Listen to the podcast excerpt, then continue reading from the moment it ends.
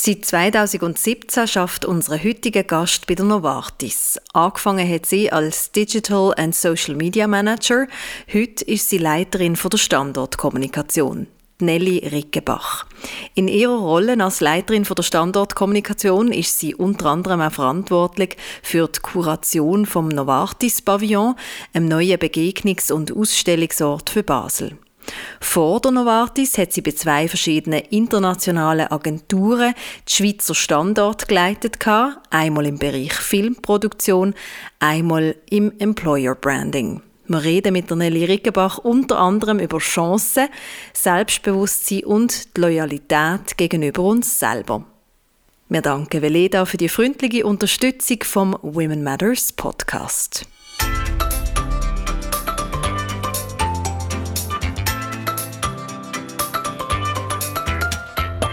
Einblick in die unterschiedlichsten Berufsfelder, spannende Geschichten und konkrete Tipps für deine Karriere, das kriegst du im Women Matters Podcast. Hier erzählen inspirierende, mutige und erfolgreiche Frauen und damit auch Männer aus ihrem Leben.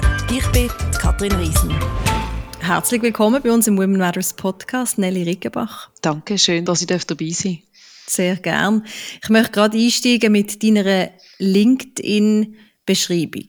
A notoriously curious audience ambassador and storyteller steht dort. Eine notorisch neugierige mhm. Botschafterin vom Publikum und eine Geschichtenverzählerin mhm. bist du. Kannst du uns dazu gerade zum Einstieg ein bisschen etwas sagen?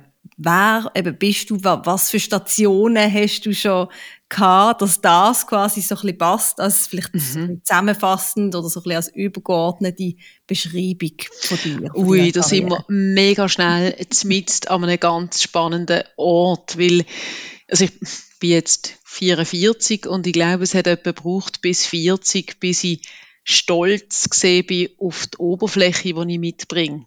Also mhm. Oberflächlichkeit ist ja per se negativ konnotiert. Sagst, mhm. ein Mensch ist oberflächlich. Und jetzt hat ja McKinsey hat so eine T, wo sie schaut, wie tief sind Menschen in einem Fachgebiet und wie breit ist ihres Wissen an der Oberfläche. Und ich habe mich mit dem Modell, irgendwann bin ich über das gestolpert, habe mich jetzt mit dem befasst und dachte, ui, da sehe ich mich gar nicht, weil ich habe so quasi keine Tiefe, bis ich mal das ganze T-Kopf gestellt habe und gedacht habe, ja, allenfalls ist ja meine absolute Breite, also weißt wirklich so ein Inch deep and a mile wide. Vielleicht, wenn man das würde umkehren, ist das ja fast noch tief, oder? Mhm. Und seitdem, das ist so eine, eine Erkenntnis gesehen, die ich so mit mir ganz allein hatte, aber seitdem finde ich das eigentlich noch recht spannend, die Überlegung, dass es ja bei aller Spezialisierung auch immer Leute braucht, die den Überblick an der Oberfläche behalten und wo eben noch in ihrer notorischen Neugierde mhm. Zusammenhänge sehen, wo anderen vielleicht abgehen, wie sie gar nicht mehr können, dort drüber schauen, wie sie in ihrer Tiefe sind. Also so in dem Sinn, es ist wie ein Zelebrieren von dieser Erkenntnis, ja nur, dann ist das halt so, dass ich notorisch neugierig bin, dafür kann ich meine Breite so breit machen, wie mir gerade beliebt. Ja, genau. ja, sehr schön mit dem Umkehren von dem. Du bist jetzt heute unter anderem Leiterin Standortkommunikation bei der Novartis, auch Kuration vom Novartis Pavillon machst du zum Beispiel. Wie hat es dich dort an verschlagen? Ist das ein geradliniger Weg gewesen oder mit ganz vielen sehr unterschiedlichen ähm, Kurven und Ecken und Zickzack drinnen? Eher letzteres. Meine äh, berufliche Tätigkeit bei Novartis habe ich vor sechs Jahren angefangen. Mhm. Und damals bin ich so recht zufällig dort reingekommen, muss ich ganz ehrlich sagen. Novartis hat damals noch keine sozialen Medienkanäle gehabt. Also, mhm. ist eigentlich noch verrückt heute. Wir erleben einen offenen Campus, wir haben ein Besucherzentrum, wo jedem zur Verfügung steht. Und damals ist wirklich noch ein anderes Hemmnis gesehen mit der bidirektionalen Kommunikation, gerade im Heimmarkt. Und jetzt muss ich schnell ein bisschen die Geschichte retour aufwickeln. Vor dem habe ich für eine schwedische Firma geschafft ähm, als Beraterin in der Filmpostproduktion und noch vorher für ein schwedisches Unternehmen im Bereich Employer Branding. Also bin eigentlich eher von Haus aus ein Agenturkind mhm. und in deren Employer Thema, äh, Thematik, in dem Employer Branding, haben wir damals als Agentur quasi für große Unternehmen postet. Das ist jetzt wirklich also 15 Jahre zurück. Oder mhm. wo, wo die Firmen noch schüch gesehen sind und was dann dankbar gesehen ist, wenn man gesagt hat, eine Agentur postet on behalf. Wir haben gesagt, wir gratulieren der UBS für den ersten Platz im Bereich Employer Branding bei Ökonomen etc. Und mhm. durch das habe ich eine gewisse ähm, Versiertheit in den sozialen Medien, was aus der Praxis, aus dem Studium noch gar nicht gegeben hat. Das ist damals noch kein Thema gewesen.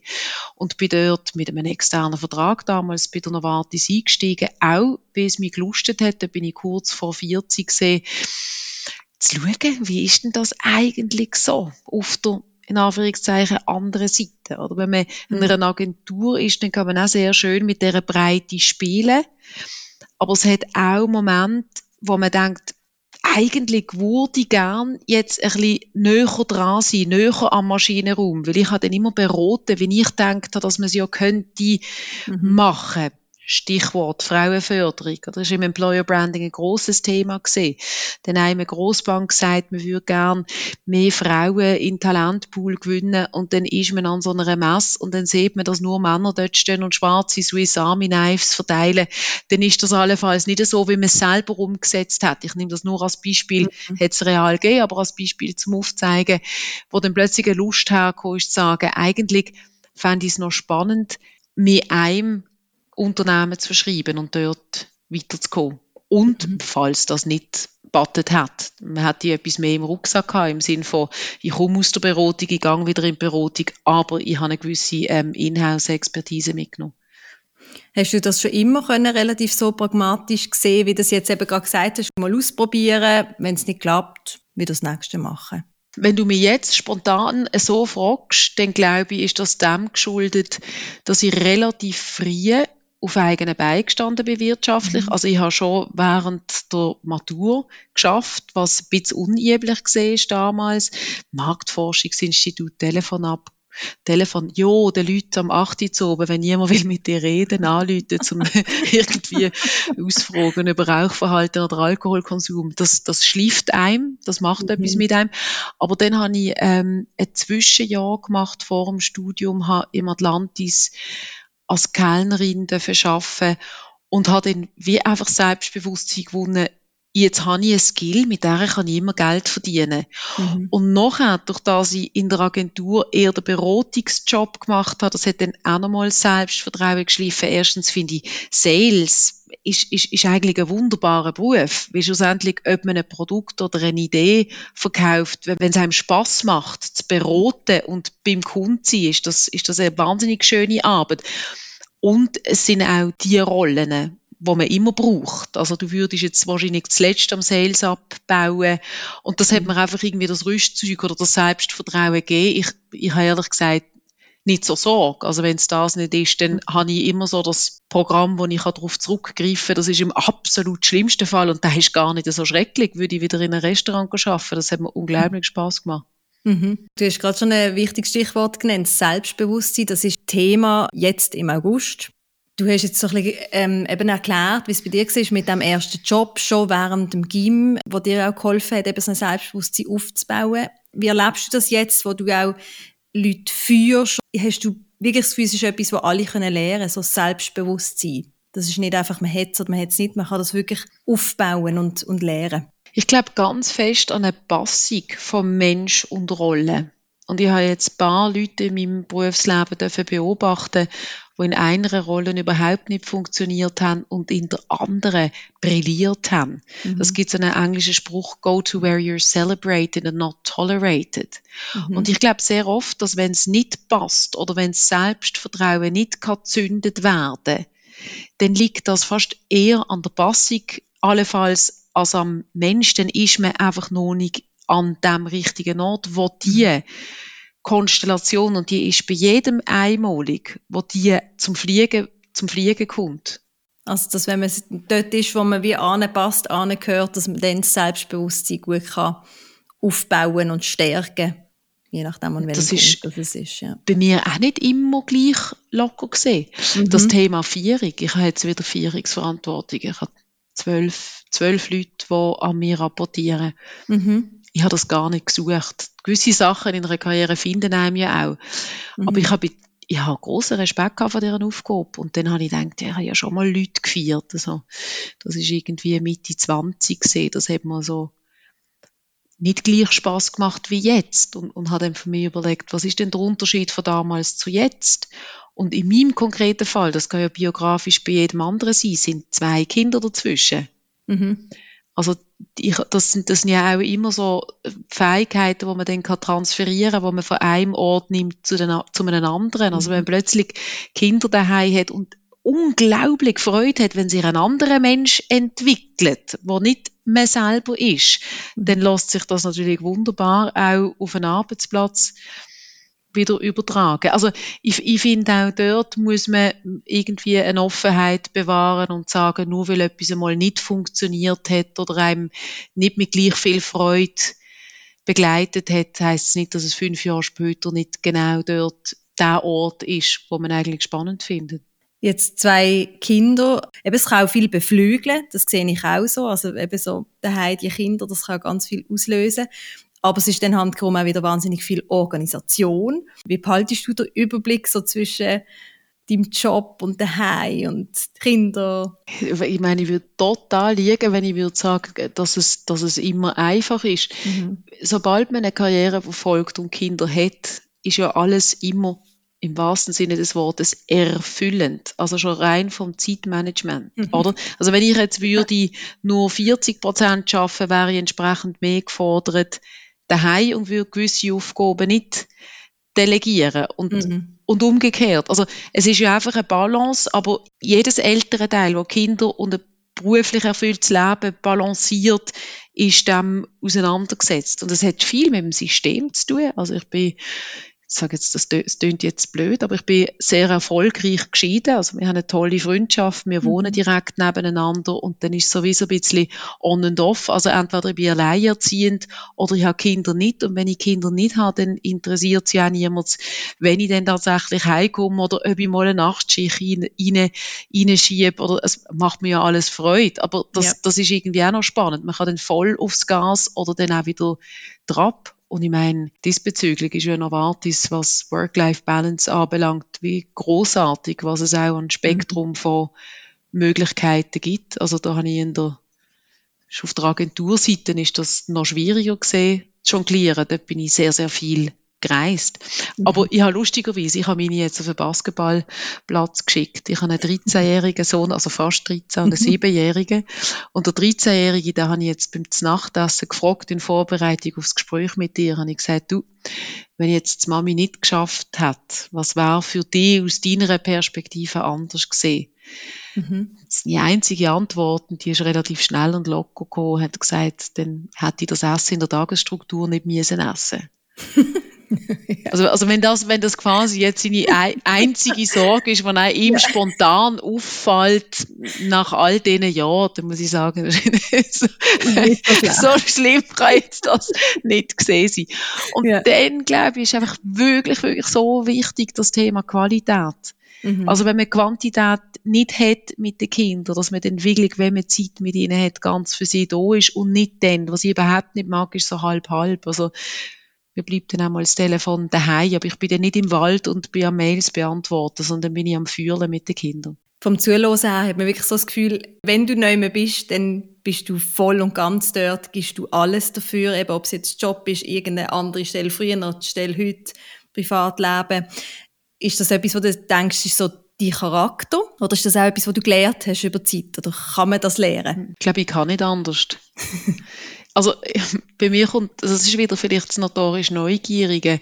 Ich finde irgendwie wie alles spannend und das Interesse kommt wie immer mit der Auseinandersetzung. Mhm. Also wenn ich dann neu bin, dann, dann finde ich meine, meine Sachen, die mich spannend dunkeln. Und dann muss ich nicht gleichzeitig irgendetwas anderes haben. Mhm. Wie ist es beim Leiten von deinen Mitarbeitenden, von, deinen, von deinem Team?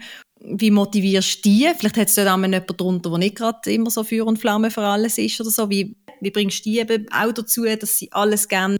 Also ich suche um Gottes Willen keine Copycats. Ich habe, das ist etwas, was ich wirklich gelernt habe im Verlauf von der beruflichen Karriere, dass es total spannend ist, Leute um sich herum zu haben, die sehr divers sind. Und da meine ich jetzt wirklich eine Diversität, die über das Plakative ausgeht, wo wir typischerweise darüber reden, sondern die kognitive Diversität.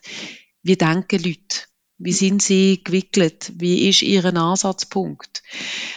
Ich glaube, das ist okay, wenn in einem Team von zehn Leuten zwei, also in dem Sinn Rampensäue sind und dringend und immer wollen zünden. Ich glaube, das ist gar nicht so produktiv, wenn das schlussendlich alle sind. Ich hoffe, dass ich trotz aller Extrovertiertheit gut zulasse. Ich versuche auch dort neugierig zu bleiben und, und Fragen zu stellen und einen Raum zu lesen, was mir physisch sehr viel besser gelingt als, als in der Pandemie, habe ich recht gelitten, wenn ich so den Körperspruch nicht mitbekomme mhm. von Leuten, dass man den sinnvoll eincheckt. Aber ich habe das Gefühl, wenn ich in einem Raum bin, merke ich relativ schnell, wenn jemand ruhig wird und wahrscheinlich etwas zu sagen hat, aber vielleicht jetzt nicht die Person ist, die aktiv das Wort sucht, dass man dann entsprechend durch den Raum schaut und sagt, hättest du noch einen Gedanken oder wie geht's denn euch oder können wir mal von jedem die Stimme hören und plötzlich kommt dann sehr, sehr viel mehr raus. Aber das ist, ui, das ist lebenslanges Lernen für mich. Dort, dort muss ich lernen, mehr mit meinem, also es hat mal jemand gesagt, linke Spur, Blinker draussen. Das ist, das ist nicht immer, das ist nicht immer einfach für Leute, die mit mir in der gleichen Sitzung sind. das ist ein gutes Bild. Das habe ich jetzt auch noch nie gehört. ähm, das ist eine wahnsinnig spannende Karriere. Vom einen spannend ins andere auch reingerutscht oder weitergekommen. Hat es auch Momente gegeben in deiner Karriere, die schwierig sind, wo du mal gescheitert bist oder einen größeren Misserfolg? Hat es mal irgendetwas Schwieriges gegeben? Und wenn ja, wie bist du mit dem umgegangen? Ja, eine schwierige berufliche Situation gehabt, wo einfach, wo die Werte nicht mehr gestimmt haben. Also, wo ich gemerkt habe, dass ich, dass ich mit der Vierung, dass das äh, nicht mehr battet, dass ich nicht umsetzen kann, was ein Management von mir verlangt hat. Und ich habe lustigerweise äh, ein Symptom entwickelt, das ich aus dem Privatleben schon kennt, aber nicht im beruflichen. Ich habe Neurodermitis entwickelt. Mhm. Ich habe mir wirklich, ich habe in den Spiegel geschaut und ich habe gemerkt, mir geht's nicht mehr gut. Mhm. Und habe dann entsprechend ähm, die Massnahmen ergriffen und mich selber auch weggenommen. Aber das, das braucht einen Moment. Ja. Aber das kann wirklich bis zum physischen mhm. unwohl sein. Aber darum rede ich auch von der, von der Passung. Ich glaube, ich bin noch nie so gerne am Morgen aufgestanden wie jetzt mit dieser Aufgabe mit dem Pavillon, weil es so viele verschiedene Elemente zusammenbringt, die ich gleichzeitig eigentlich einbringen kann. Aber ich, we ich weiß genau, wie sich das anfühlt, wenn das nicht, nicht stimmt. Und da würde ich einfach jedem anraten, Suchen nicht, nicht aufgeben. Weil bei der Diversität an Rollen, die wir haben, bei neuen Berufsbildern, die erst gerade am Entstehen sind, das irgendwie so wirklich auf sich selber losen und, und spüren, wo, bei welcher Aufgabe komme ich in den Flow, wo fühlt es sich besonders gut an. Mhm. Es gibt, ich weiß nicht, ob du das kennst, das Modell fasziniert mich völlig, das Venn-Diagramm, Ikigai.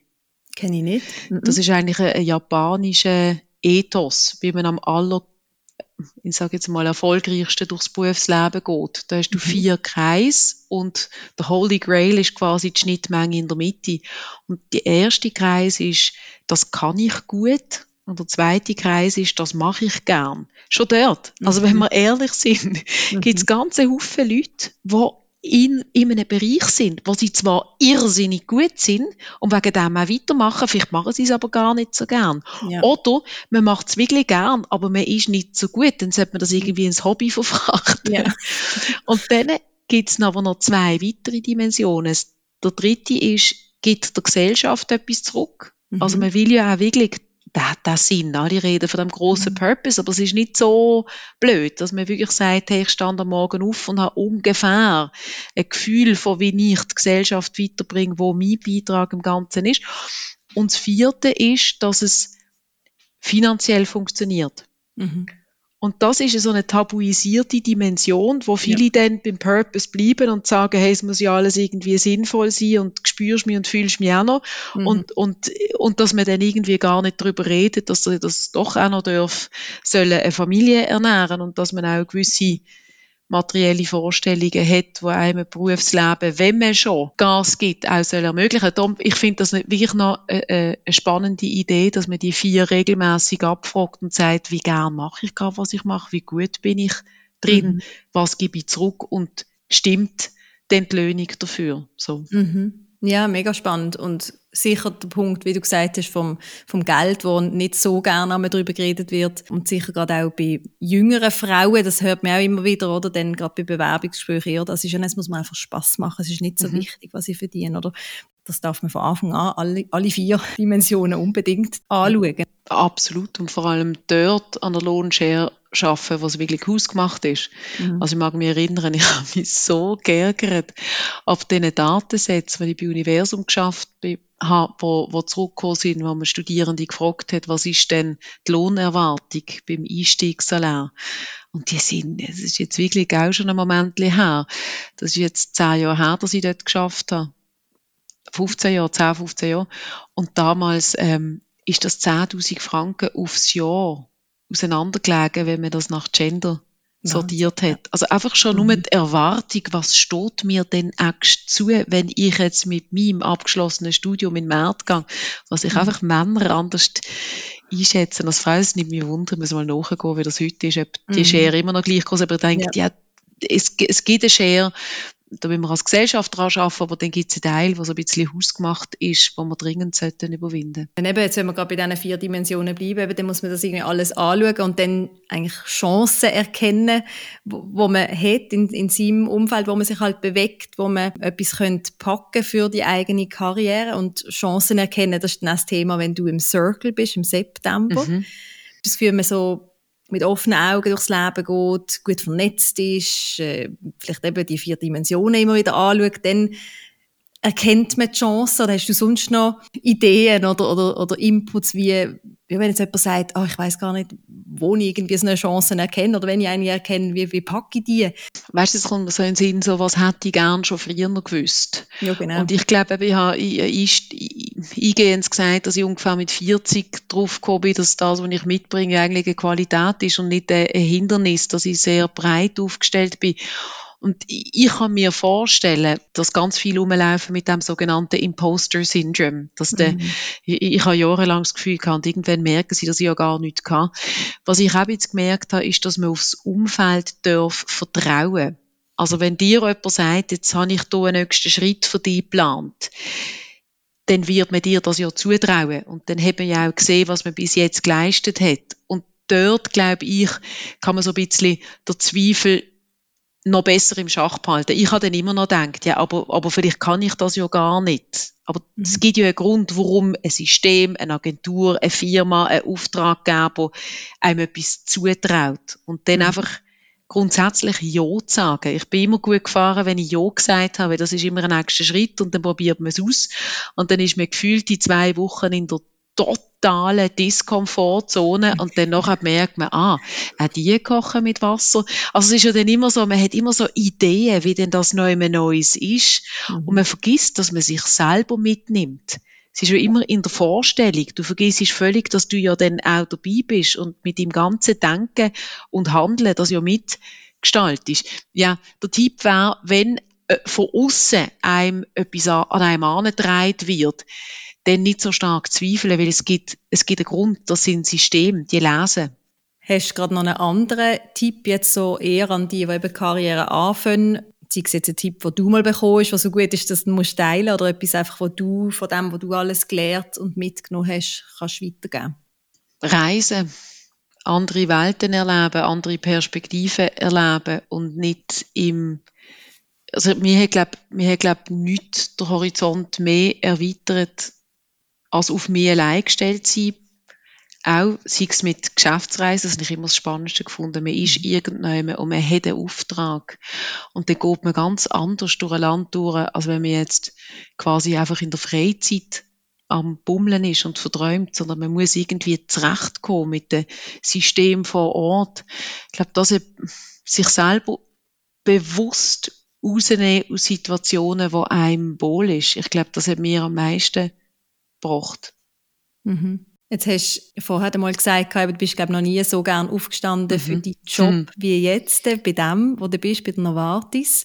Hast du wahrscheinlich als Kind nicht gedacht, das bin ich dann mal. Äh, Im, Im Leben nicht. Im Leben nicht. Was, was hättest du werden Ich bin sehr leidenschaftlich im Jugendzirkus gesehen. Ich habe mir eine Karriere als Klon vorgestellt. der Zirkus ist, ist meine Welt gesehen. Mhm. Ja. Jetzt Parallelen zu dem, was du jetzt Ja, total. Wahrscheinlich manchmal schon, oder? Nein, total. Nein, ich stell, ich stell dir vor, ein Großkonzern und plötzlich haben wir hier einen Veranstaltungsort mit, mit einem Buchladen. Wir haben auch schon Popcorn im Pavillon gehabt. Das, an der Museumsnacht äh, äh, ein Publikumsmagnet dort. Das hat, das hat absolute Parallelen. Schöne Parallelen. Mhm. Nein, ich glaube, ich finde die Konstellation von dem allem, oder? Es hat ja hochpolitische Dimensionen, es hat wirtschaftliche Dimensionen. Ich finde die Branche unglaublich spannend.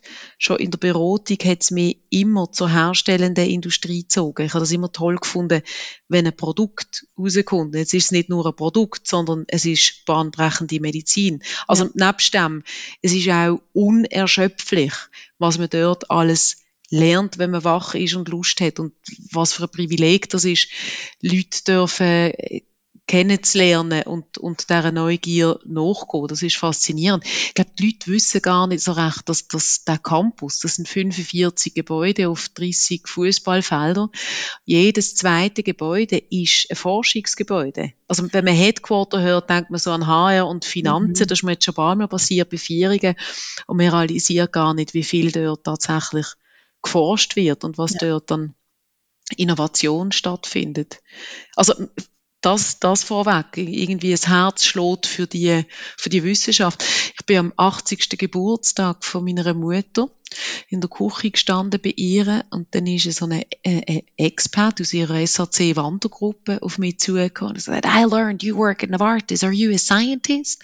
Und dann habe ich so aus der Hüfte, ohne dass ich irgendetwas überlegt habe, ich gesagt, no sir, I'm a communicator, I give science a voice. Und es hat sich einfach so in dem Moment hat sich so angefühlt, dass ich, ich habe meinen Ort gefunden. Mhm. Ich habe total Freude an dieser Vermittlung von Wissenschaft zu der Gesellschaft. Gibt es irgendetwas, was du anders würdest machen, rückblickend? Ja, ich habe definitiv einmal im Ausland gelebt. Das hat irgendwie nie stattgefunden oder noch nicht stattgefunden. Also dort mutiger zu sein ich habe hab mal geflirtet mit der Idee, tatsächlich dann in Stockholm zu arbeiten und habe immer den Zeitpunkt verpasst. Das würde ich anders machen, aber vielleicht steht mir das noch bevor. Sonst, ich glaube, ich bin gut gefahren. Das ist vielleicht auch noch mal, also, das ist ein, ein, ein Tipp. Ich weiß nicht, ob das auf jeden, für jede äh, so stimmt, aber dass man die Loyalität auch bei sich selber sucht.